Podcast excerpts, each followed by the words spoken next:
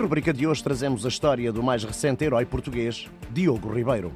Uma história que cruza o sucesso desportivo com a adoção de um conjunto de valores que contribuíram em grande medida para esse sucesso.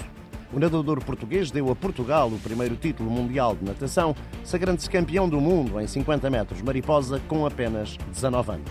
Mas o percurso de vida de Diogo nem sempre foi fácil, tendo sido obrigado a ultrapassar as adversidades que a vida lhe colocou. Com apenas 4 anos de idade, Diogo perdeu o pai, o que naturalmente teve um enorme impacto na então criança e que levou a sua mãe a colocá-lo na natação com o intuito de trabalhar a sua concentração e o foco. Na natação foi fazendo o seu percurso e começou a destacar-se nas provas em que participava, até que aos 16 anos sofreu um grave acidente de moto que o deixou internado no hospital, a temer que a sua carreira tivesse ali terminado de forma precoce.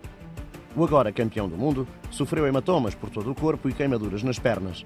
Teve ainda um ombro deslocado, uma fratura num pé e uma lesão peitoral, a que se juntou ainda a perda de parte do seu dedo indicador direito. Mas mais uma vez, Diogo demonstrou a sua capacidade de superação e resiliência, recuperando totalmente das lesões sofridas em menos de um ano e voltando ao ativo ainda com mais afinco e determinação, o que despertou o interesse do Benfica, que acabou por contratá-lo.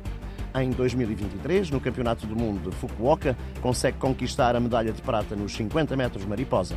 A sua persistência e perseverança voltariam novamente a vir à tona de água na piscina de Doha, neste histórico mês de fevereiro, onde, apesar de ser o atleta mais novo em prova e de não ter partido bem, conseguiu chegar primeiro que todos os outros, fazendo assim entoar a portuguesa no Catar. Um exemplo no desporto e na vida. No desporto como na vida, vence sempre com ética. Move-te por valores.